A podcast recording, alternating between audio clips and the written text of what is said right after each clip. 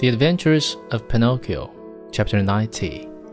Now he is now alive, and he has already returned home. Really? Really? cried the marionette, jumping around with joy. Then the wound was not serious? But it might have been, and even mortal, answered the old man.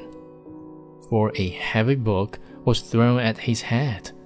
And who threw it? A schoolmate of his a certain Pinocchio. And who is this Pinocchio? asked the marionette, feigning ignorance.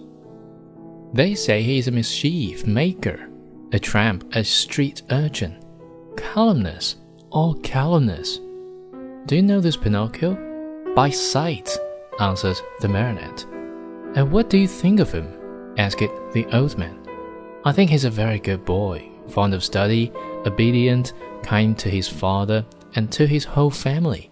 As he was telling all these enormous lies about himself, Pinocchio touched his nose and found it twice as long as it should be. Scared out of his wits, he cried out, Don't listen to me, good man. All the wonderful things I have said are not true at all.